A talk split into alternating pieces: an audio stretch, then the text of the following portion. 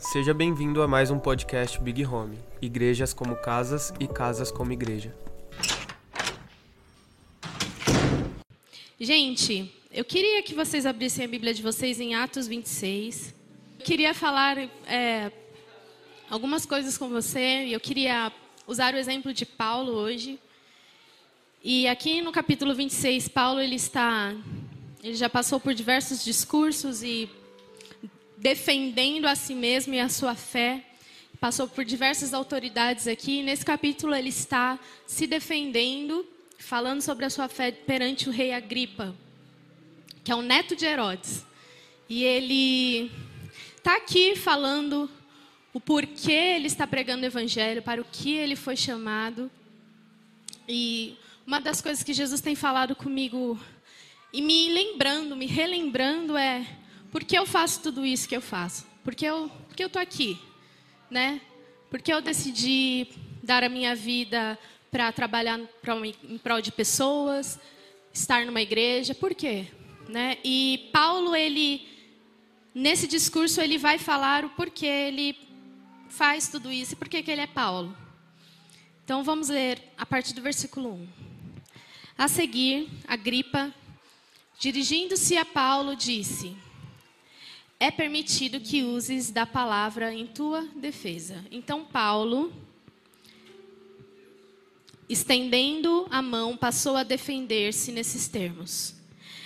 Tenho-me por feliz, ó Rei Agripa, pelo privilégio de, hoje, na tua presença, poder produzir a minha defesa de todas as acusações feitas contra mim pelos judeus Mormente porque és versado em todos os costumes e questões que há entre os judeus. Por isso, eu te peço que me ouças com paciência. Quanto à minha vida, desde a mocidade, como decorreu desde o princípio entre o meu povo e em Jerusalém, todos os judeus a conhecem, pois, na verdade, eu era conhecido deles desde o princípio. Se assim o quiserem testemunhar, porque vivi fariseu, conforme a seita mais severa da nossa religião. E agora estou sendo julgado por causa da esperança da promessa que por Deus foi feita a nossos pais, a qual nossas doze tribos, servindo a Deus fervorosamente de noite e de dia, almejam alcançar. É no tocante a esta esperança, ó Rei, que eu sou acusado pelos judeus. Porque se julga incrível entre vós que Deus ressuscite os mortos? Na verdade, a mim me parecia que muitas coisas devia eu praticar contra o nome de Jesus, o Nazareno. E assim procedi em Jerusalém. Havendo eu recebido autorização dos principais sacerdotes, encerrei muitos dos santos nas prisões, e contra este dava o meu voto quando os matavam. Muitas vezes os castiguei por todas as sinagogas, obrigando-os até a blasfemar. E demasiadamente enfurecido contra eles, mesmo por cidades estranhas, os perseguia. Com estes intuitos, parti para Damasco, levando autorização dos principais sacerdotes e por eles comissionado. Ao meio-dia, ó rei, indo eu, caminho fora, vi uma luz no céu, mais resplandecente que o sol, que brilhou ao redor de mim e dos que iam comigo. E caindo todos nós por terra, ouvi uma voz que me falava em língua hebraica: Saulo, Saulo, por que me persegues? Dura coisa é recalcitrares contra os aguilhões. Então eu perguntei: Quem és tu, Senhor? Ao que o Senhor respondeu: Eu sou Jesus, a quem tu persegues. Mas levanta-te e firma-te sobre teus pés, porque por isto te apareci, para te constituir ministro e testemunha, tanto das coisas em que me viste, como daquelas pelas quais te aparecerei ainda, livrando-te do povo e dos gentios para os quais eu te envio, para lhes abrirem os olhos e os converteres das trevas para a luz e da potestade de Satanás para Deus, a fim de que recebam eles remissão de pecado e herança entre os, os que são santificados pela fé em mim. Pelo que, ó Rei Agripa, não fui desobediente à visão celestial. Vou repetir esse versículo para a gente começar. Pelo que, ó Rei Agripa, eu não fui desobediente à visão celestial, mas anunciei primeiramente aos de Damasco e em Jerusalém, por toda a região da Judéia e aos gentios que se arrependessem e se convertessem a Deus, praticando obras dignas de arrependimento. Por causa disso, alguns judeus me prenderam, estando eu no templo, e tentaram me matar. Mas, alcançando o socorro de Deus, permaneço até o dia de hoje, dando testemunho, tanto a pequenos como grandes, nada dizendo senão o que os profetas e Moisés disseram haver de acontecer. Isto é, que o Cristo devia padecer, e sendo o primeiro da ressurreição dos mortos, anunciar a luz ao povo e aos gentios. Amém? Então, eu queria falar um pouco com vocês hoje. É uma pregação expositiva. Eu queria falar da visão celestial de Paulo. E eu queria pular para vocês, para voltar com vocês para Atos 9. Paulo, então, está aqui defendendo a sua fé, falando da sua trajetória desde o início em que foi encontrado por Jesus e teve a visão celestial. E lá em Atos 9, a gente vai começar a ler um pouco sobre como que aconteceu esse encontro de Paulo com a visão celestial. Nesse capítulo, Paulo ele passa por três processos que todo cristão que se encontra com a visão celestial passa. Primeiro, o encontro, o segundo, chamado, e o terceiro, um novo andar. Vamos lá, fica comigo, tá bom?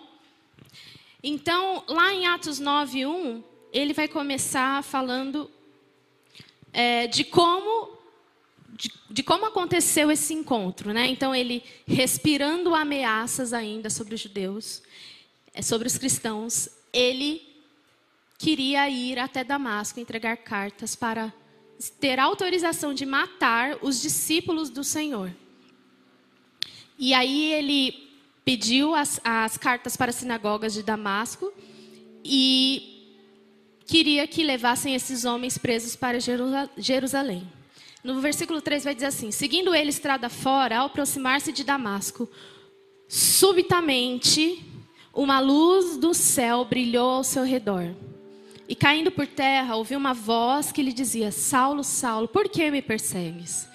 Ele perguntou: Quem és tu, Senhor? E a resposta foi: Eu sou Jesus, a quem tu persegues. Mas levanta-te e entra na cidade onde te dirão o que convém fazer. Então, uma das coisas que eu quero começar a falar com vocês é: Paulo, ele teve a visão celestial, e essa visão celestial não serviu apenas para torná-lo um cristão, um mero cristão. Ele poderia muito bem, ó, igual a gente faz na igreja, né?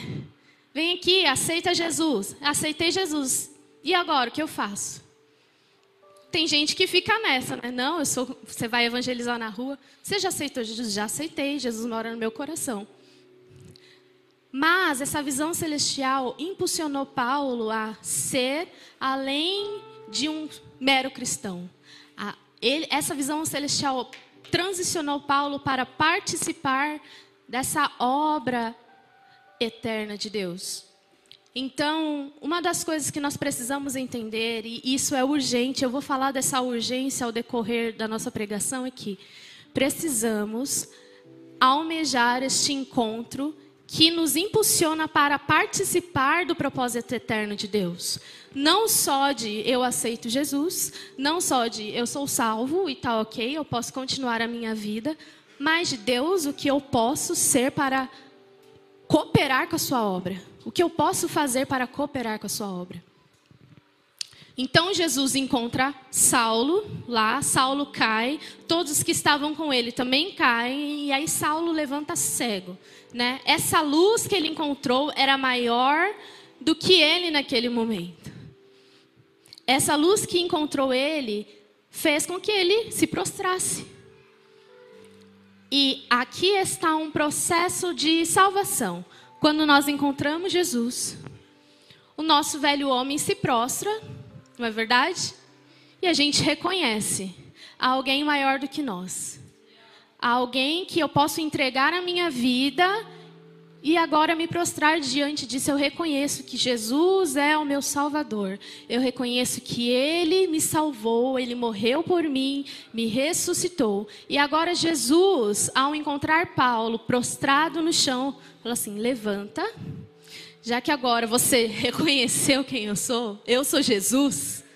Agora você levanta, cego mesmo, vai lá para a cidade, vai lá para a rua direita, fica lá espera que um homem vai te visitar. E nesse processo, eu fico imaginando a mente de Paulo, cego. Imagina só, Saulo, o que era Saulo, fariseu dos fariseus, versado, super importante. Ele vai dizer para o rei Agripa que todo mundo conhecia ele, todo mundo conhecia Saulo, todos os judeus. Desde pequenininho, Paulo já era ensinado sobre as Escrituras. Paulo era muito conhecido no meio dos judeus. Mas imagina esse homem que só ia pedir autorização para matar mais cristãos, agora dentro de uma casa que mal sabia onde era, cego, sentado, sem comer, sem beber. A Bíblia vai falar que ele não comia nem bebia, esperando alguém terminar o que começou lá em Damasco, na, no caminho para Damasco. Imaginem comigo isso. Gente, eu viajo pela Bíblia, tá? Então, vão viajando comigo também. Imagina esse homem esperando um sinal, uma outra visão, uma outra luz. E aí, nesse encontro, nós temos alguns processos. O primeiro é: Paulo foi cercado pela luz, no verso 3. Prostrado diante da luz, então, ele não teve forças para ser mais Saulo naquele instante. E aí ele escuta uma voz que confronta o velho homem. Isso que acontece na nossa salvação, no encontro da nossa salvação. A voz que confronta o nosso velho homem. Eu lembro que quando eu realmente entendi que eu estava sendo salva, eu ouvi uma voz. Eu ouvi uma voz que confrontou tudo aquilo que eu fazia, tudo aquilo que eu era. Eu já ia para a igreja. Eu já, vixe, eu li a Bíblia todo dia. Mas eu ouvi uma voz que confrontou quem eu era, o meu velho homem, a minha natureza. E aí eu parei naquele instante. Falei, eu, eu acho que alguém está me chamando de volta. Talvez não tenha sido tão, tão extraordinário para você como foi para mim. Mas a minha experiência de salvação, para mim, foi única. Tem a sua experiência de salvação. Tem gente que estava na balada, né? Aqueles testemunhos. Estava na balada e aí eu ouvi uma voz muito alta falando: volta para sua casa, você não é daqui. Na é verdade, não tem esses testemunhos? Tem uma amiga minha que foi encontrada no meio da rua por um morador de rua. E o morador de rua falou com ela. Falou: Ó, oh, seu lugar não é aqui. Ele na rua. Que, que você está fazendo aqui? Volta para sua casa. Volta para a igreja. Você, você é de Deus. Você pertence ao Senhor. Imagina o choque. Muita gente tem experiência com o Senhor aqui nesse encontro de salvação. E assim foi com Paulo, Saulo. Ele encontrou a luz, a luz o encontrou, na verdade. Ele se prostrou e ouviu essa voz que confrontou. Primeiro, por que que você me persegue? Imagina o filme passando na cabeça de Paulo. Será que foi alguém que eu deixei escapar? Será que foi um cristão que, sei lá, eu mandei matar e escapou? E aí agora ele me pegou aqui na encruzilhada? Quem é você, Senhor? Eu sou Jesus. Não sou nenhum discípulo. Eu não sou nenhum homem comum aí que ouviu a mensagem do, do caminho e se converteu. Eu sou Cristo ressurreto. Esse é quem eu sou. E aí, naquele mesmo instante, o que fazer? Paulo apenas ficou no chão, sem condições de ser Saulo, sem se posicionar como Saulo. E aí, nesse comando de Jesus, ó, agora que você entendeu quem sou eu, eu não sou alguém que você pode matar, eu não sou alguém que você pode apenas ir contra, eu sou Jesus. Estou aqui. Eu quero que você agora comece a cooperar para a minha obra. Muda de lado. Levanta, vai lá para uma casa na rua direita e espera. Espera que vai chegar um, um outro doido lá que vai te que vai ampliar a visão celestial que você teve agora. Então, primeiro, a gente passa por esse encontro de salvação. Segunda coisa que acontece quando nós nos deparamos com essa visão celestial é o chamado. Lá no verso 12. É, vamos para o 11. Diz assim: Então o Senhor lhe ordenou: Dispõe-te e vai à rua que se chama direita. E na casa, isso é o Senhor falando para Ananias, tá? E aí ele fala assim: vai à rua, direita, a, a rua que se chama direita, na casa de Judas, procure por Saulo, apelidado de Tarso, pois ele está orando. E viu entrar um homem chamado Ananias e impor-lhe as mãos para que o recuperasse a vista. Ananias, porém, respondeu: Senhor, de muitos tenho ouvido a respeito desse homem Quantos males tem feito aos teus santos em Jerusalém? E para aqui trouxe a autorização dos principais sacerdotes para prender a todos os que invocam teu nome. Mas o Senhor lhe disse: Vai, porque este para mim é um instrumento escolhido para levar o meu nome perante os gentios e reis, bem como perante os filhos de Israel, pois eu lhe mostrarei quanto lhe importa sofrer pelo meu nome. Então, a primeira coisa, né, do chamado. Enquanto ele não foi chamado, cego, vulnerável, sem comer, com a cabeça fritando, o que, que vai me acontecer? Será que vão me matar? Será que vai entrar aqui, ó, todos os discípulos armaram uma arapuca para mim? Será que aconteceu isso? Não sei. Mas acho que Paulo ele estava apreensivo e ele e a Bíblia vai falar que ele estava orando, né? Do jeito dele, eu acho. do jeito dele, orando, porque ele sabia orar, não é verdade? Era um cristão religioso. Cristão não, era um religioso. Só não acreditava no evangelho de Jesus. Jesus foi apresentado para ele, mas enquanto isso ele estava orando e esperando alguém esclarecer e ampliar essa visão que ele teve. Então ele cego e vulnerável, ele espera alguém chegar.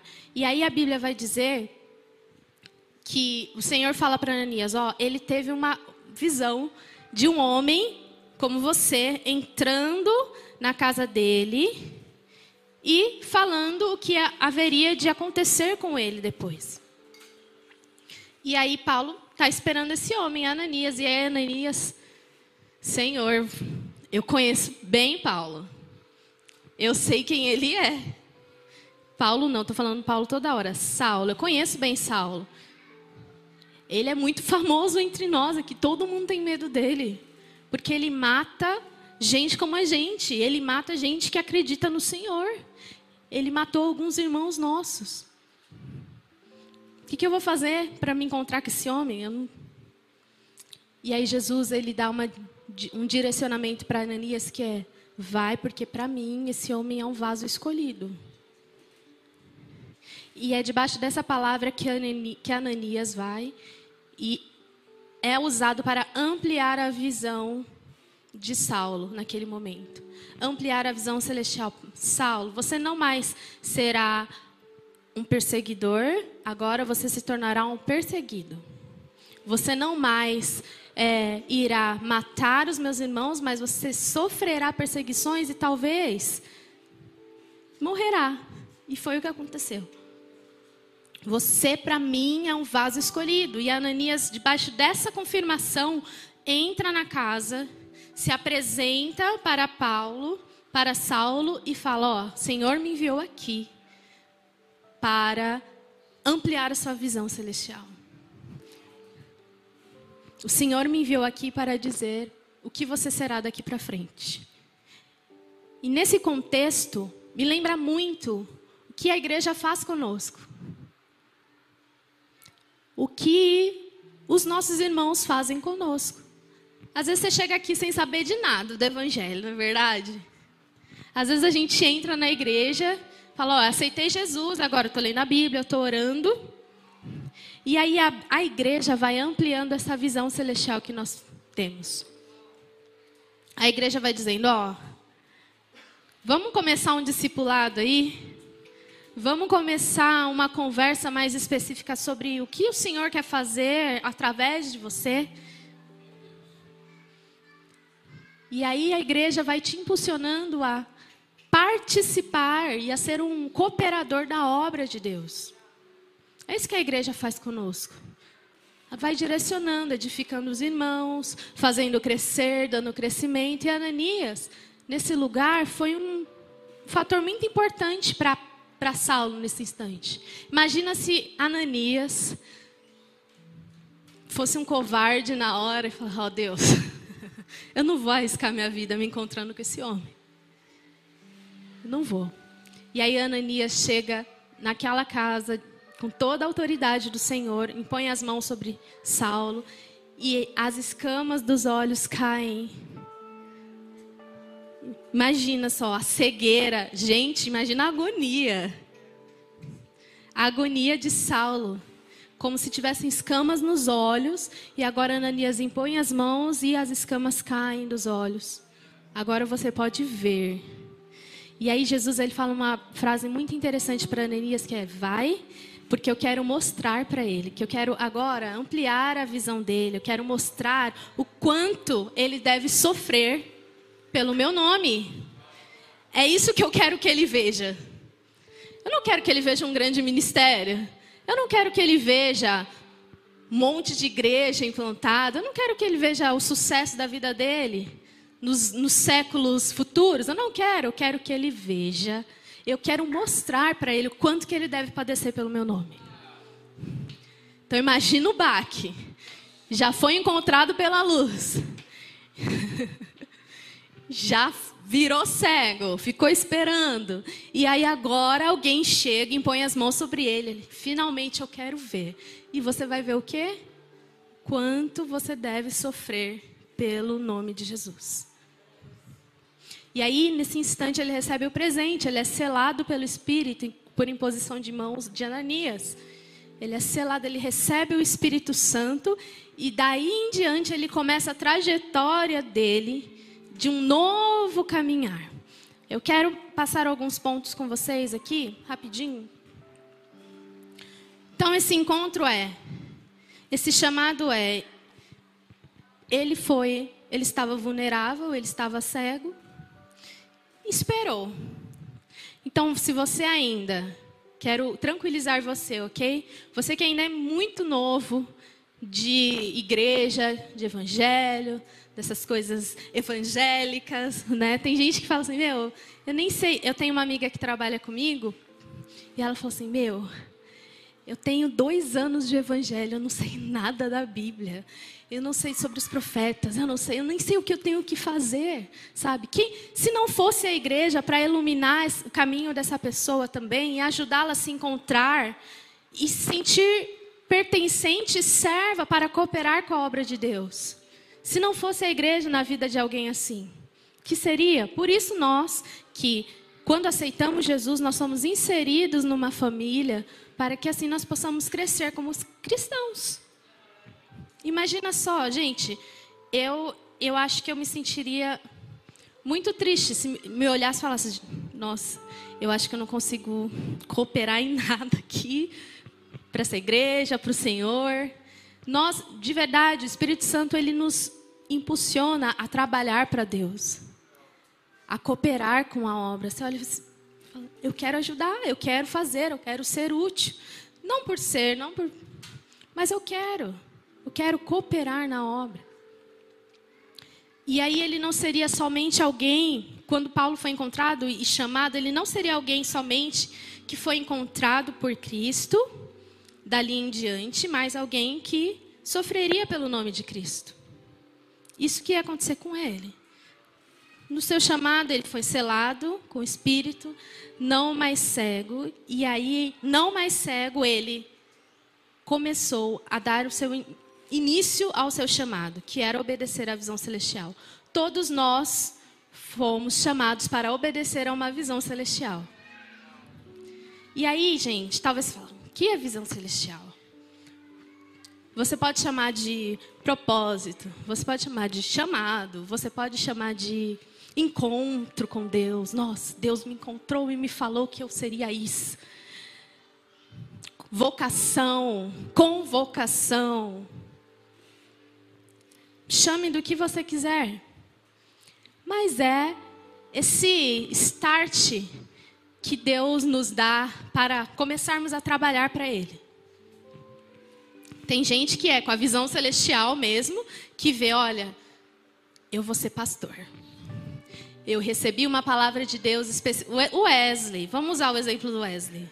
Wesley na igreja dele lá no Parque das Flores. Amém. Um menininho lá chamou ele e falou: Ó, eu tenho uma obra grande na sua vida, varão. Deus tem uma obra gigante na sua vida.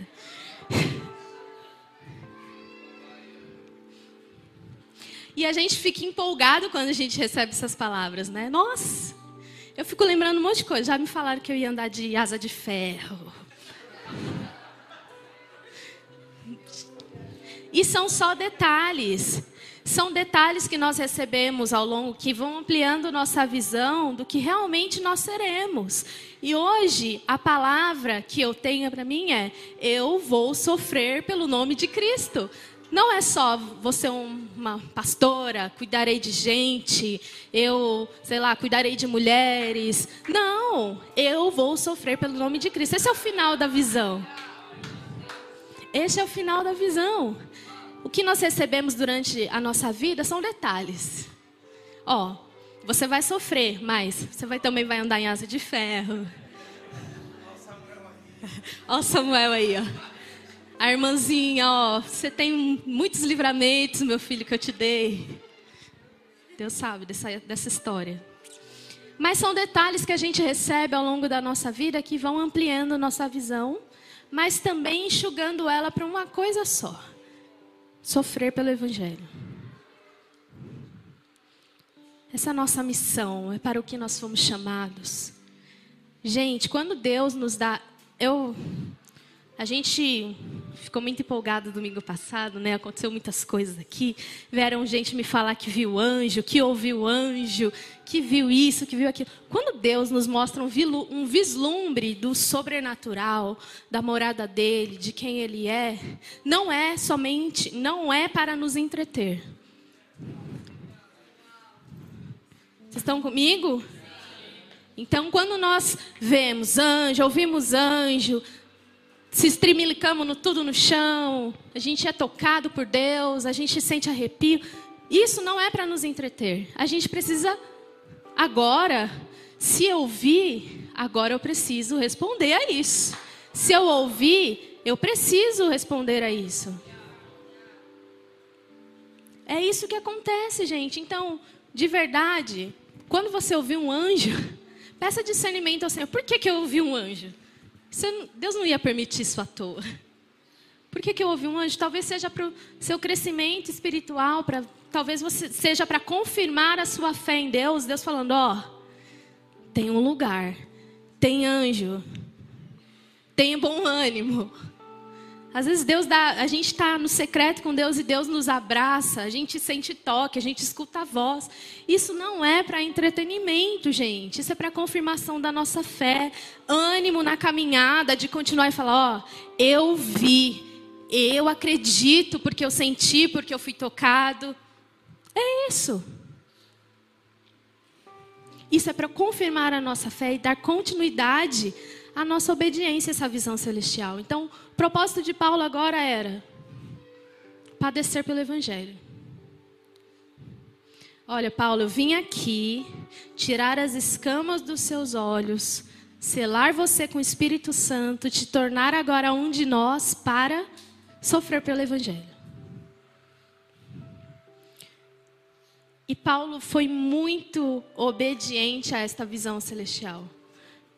Paulo, imagina, imagine agora nós recebemos uma notícia dessa. Como nós agiríamos no futuro? Será que a gente permaneceria e obedeceria como Paulo? Ou. Vamos ver. E aí a visão celestial vem, gente, para nos dar uma nova forma de andar. Então, a gente vê anjo, a gente é, é, tocado por Deus, a gente recebe revelações da palavra, a gente é chamado, a gente entende, ó, nossa, agora eu acho que o meu chamado, o meu ministério é ser evangelista. Ok, então procure agora andar como evangelista. Ok, agora procure andar como um pastor que cuida de gente. Comece a andar de um novo jeito. Essa é a visão celestial. É isso que a visão celestial nos dá. Essa, essa ampliação de um novo andar. Comece a andar agora de uma forma diferente. Você viu? Agora, agora comece a andar. Não, não seja da mesma forma. Eu não quero que você levante do mesmo jeito. Vamos ler lá em Atos 9, 20, 23. Em alguns títulos vai dizer que Paulo ele vai de perseguidor a perseguido. Acabou meu tempo.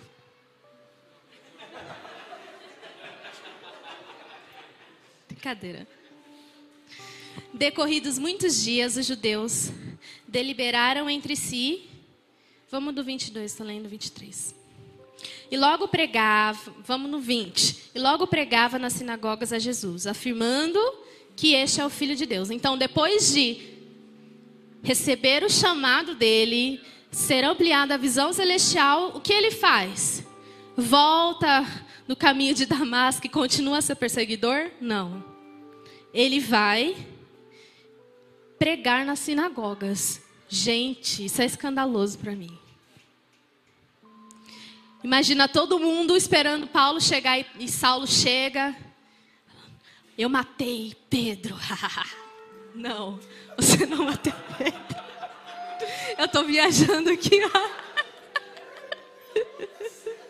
Estou contando a história para minhas crianças.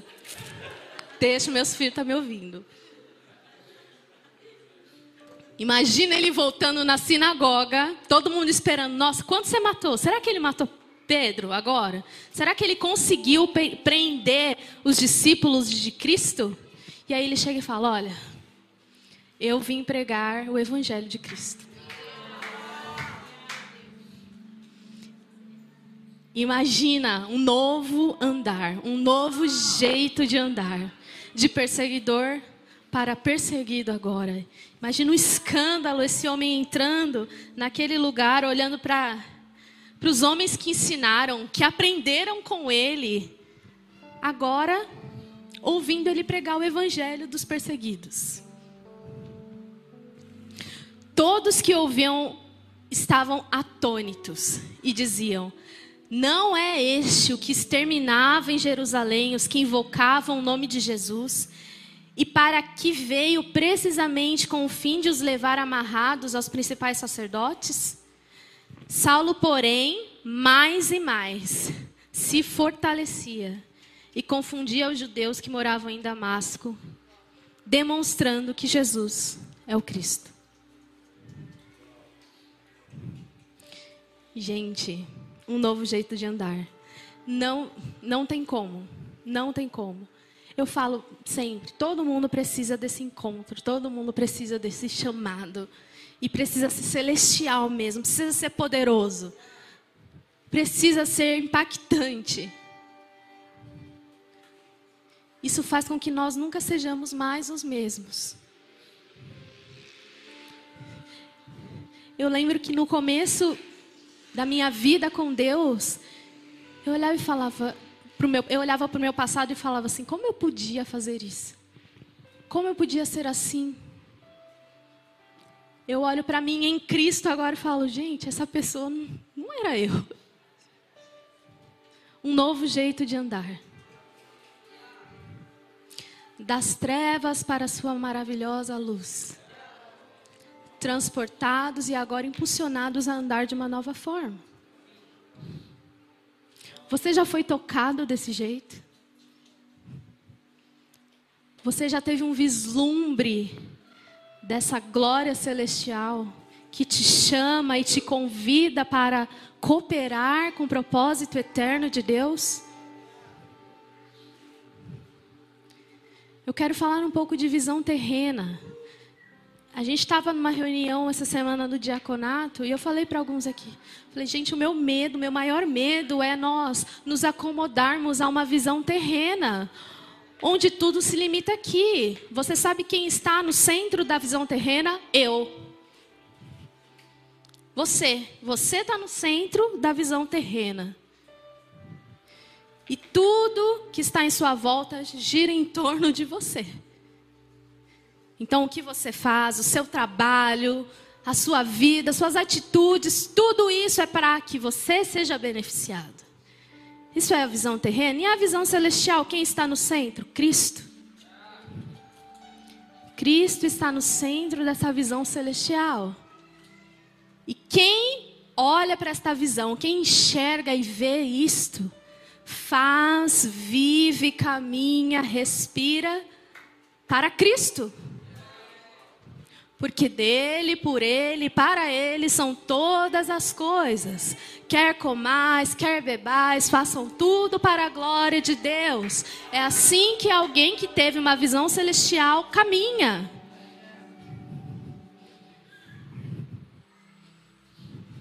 Por que então nos acomodarmos a essa visão terrena, limitada? Quem teve já essa, esse discernimento de uma visão celestial em que Cristo está no centro e tudo que faz, tudo que se movimenta é para Ele, não lê a Bíblia da mesma forma. Se essa pessoa entende que a Bíblia, que Jesus é o centro da mensagem da Bíblia, que a Bíblia aponta para Cristo, não vai ler a Bíblia para si mesmo. Tem gente que fala, nossa, vocês entendem a Bíblia de outro jeito. Talvez, e talvez, ok? Você esteja lendo a Bíblia com uma visão terrena, limitada. Comece a ler esta mensagem que aponta para Cristo.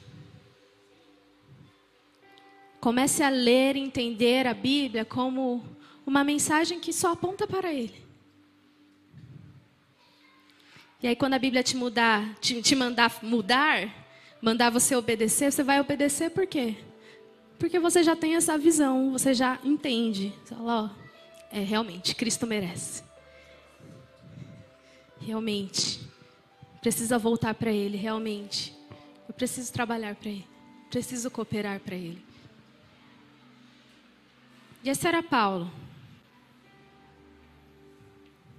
Por isso ele foi o que foi porque ele obedeceu à visão celestial. Em tudo, ele não, nunca, nunca parou, nunca se dispersou.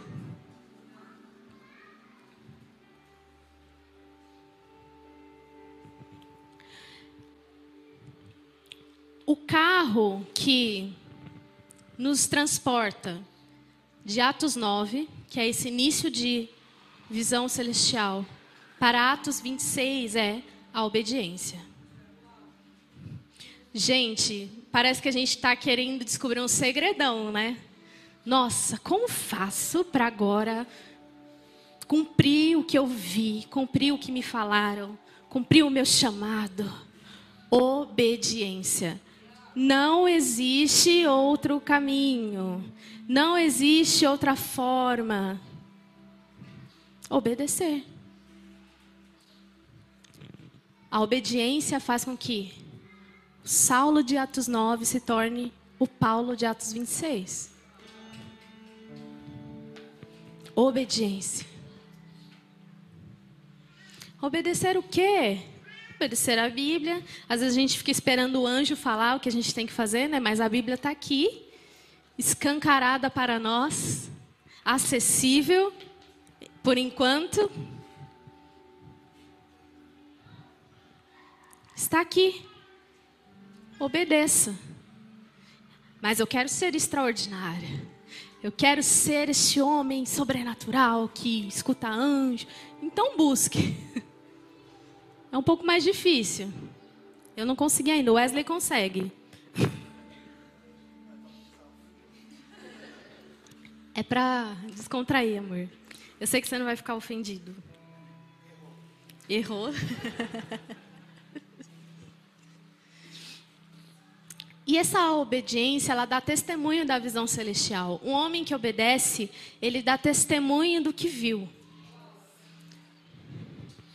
Então você vê gente que não sai aí contando, eu vi, eu vi, eu vi, eu vi, só obedece.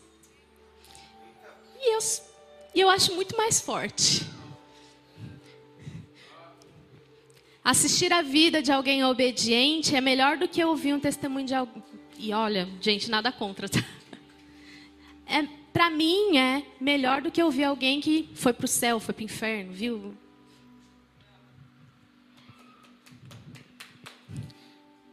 Assistir a. Gente, é lindo ver alguém que está obedecendo. Você fala, nossa, a pessoa está padecendo, mas ela está entendendo o propósito. Cara, essa pessoa está sofrendo aqui, mas ela está obedecendo. Que coisa linda. Você se sente até inspirado. Inspirado a obedecer. Então, essa é a obediência. E a obediência, gente, ela consegue dar essa forma do ordinário à visão celestial. Às vezes a gente acha tudo muito místico, tudo muito impossível de tocar. Mas aí vem a obediência, fala, ó, é isso que você precisa fazer. E aí vem para a sua vida. E aí se torna ordinário, palpável.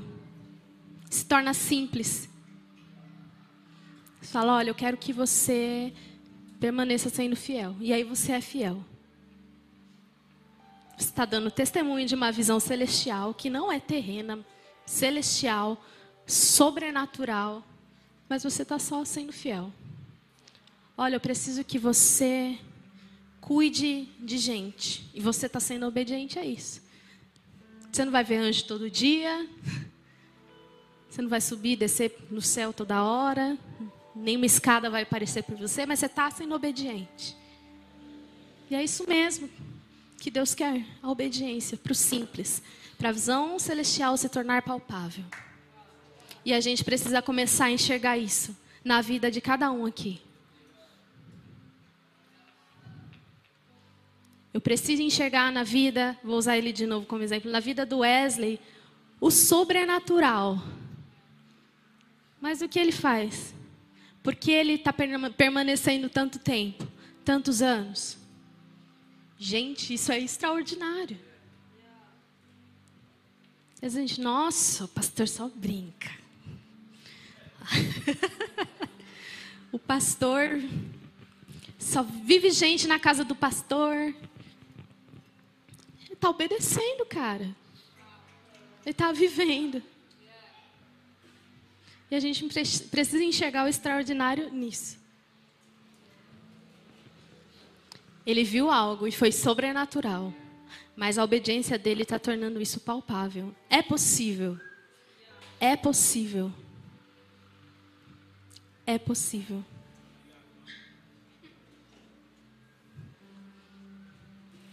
Vamos lá, gente. Nós precisamos começar a responder ao que nós temos visto. Porque nós buscamos tantas experiências sobrenaturais. Porque nós ouvimos tantas vozes, que nós temos tantas visões, profecias. Cadê a resposta com a obediência?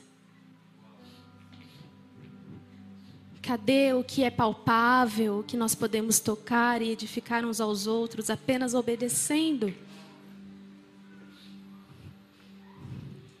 Apenas obedecendo.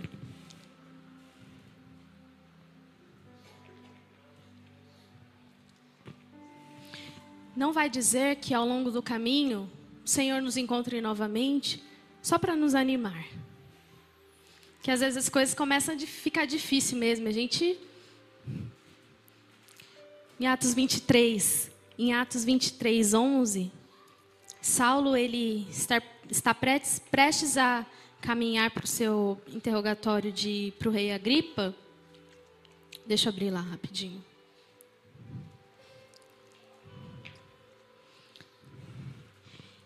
E aí ele recebe outra visão celestial. Imagina ele, já tinha discursado para um monte de autoridades. Estava cansado, estava ciente, ele tinha apelado para César. Ó, eu, como cidadão romano, eu apelo para César. Eu sei que eu vou morrer, mas eu quero que ele saiba da minha vida, ele sabe, que ele saiba do que eu vi para que eu fui chamado.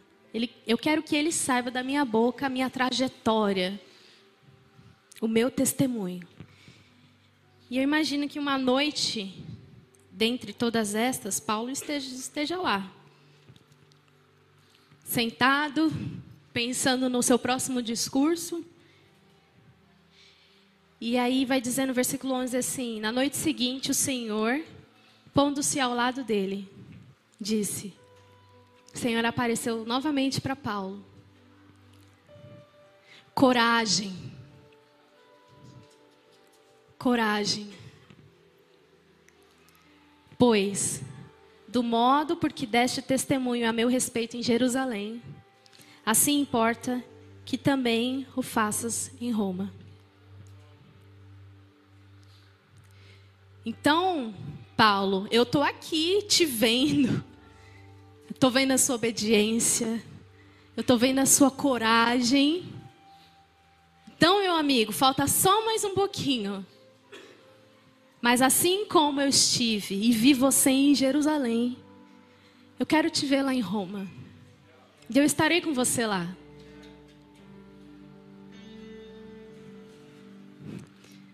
Ao longo do caminho, nós temos esses pequenos vislumbres de glória que nos animam que confirmam a nossa fé, o nosso chamado. Esses pequenos vislumbres que nos tocam e nos renovam, renovam o nosso espírito e a gente pode respirar e falar: Cara, Deus está comigo. Estou lembrando do que Ele me disse desde o começo. E talvez hoje tenham pessoas assim, eu sei que tem.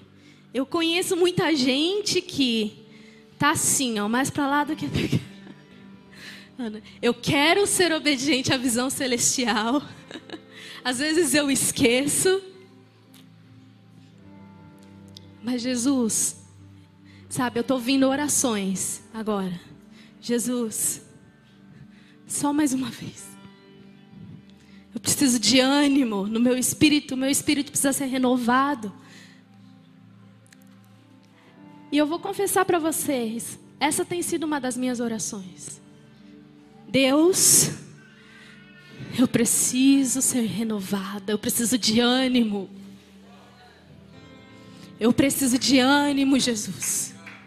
Eu sei o que eu vi. Eu sei pelo qual o Senhor me chamou. Eu não quero um toque para me entreter, Jesus. Eu não quero. Eu quero continuar. Tá pesado a tribulação está vindo. Parece que eu olho e ah, eu acho que está faltando alguma coisa aqui. E talvez seja a glória. E talvez seja um toque de glória. Talvez a visão terrena esteja querendo sufocar a celestial.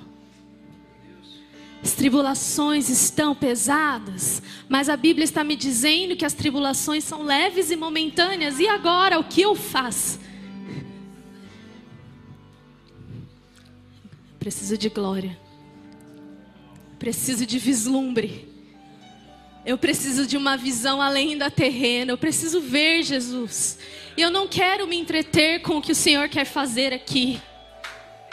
Eu só quero ser tocado de novo. Talvez essa tenha sido a oração de Saulo naquele momento, de Paulo.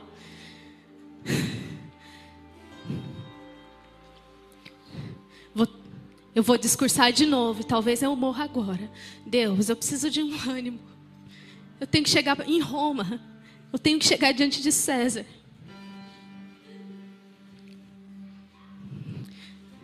E aí Jesus, com a sua graça, com o seu amor, com o seu ânimo, chega do lado de Saulo, de Paulo e fala: coragem.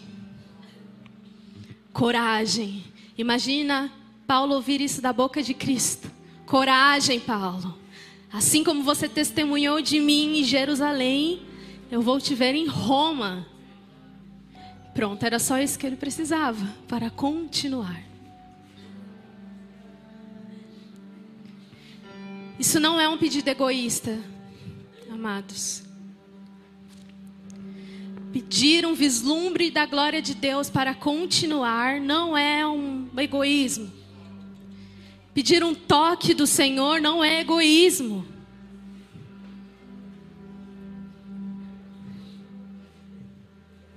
Se você está precisando desse toque hoje, peça. Deus, confirma, confirma, Jesus. A visão terrena está querendo sufocar a celestial. Confirma. As tribulações leves e momentâneas estão se tornando pesadas, mas não é mais pesado do que o peso de glória. Não é mais pesado do que a glória.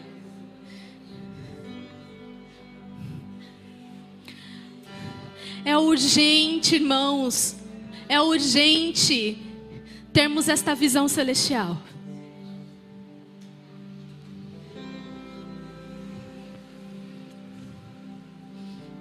É urgente. É urgente vermos. É urgente entendermos o que precisamos ser e fazer. Tem gente que vai abrir a Bíblia e vai ver, tem gente que precisa ouvir. Tem gente que precisa de um impulso, de um chute bem, bem forte. Tem gente que precisa de um, um soco de Deus, igual eu. Mas todos nós precisamos de visão celestial, visão de glória.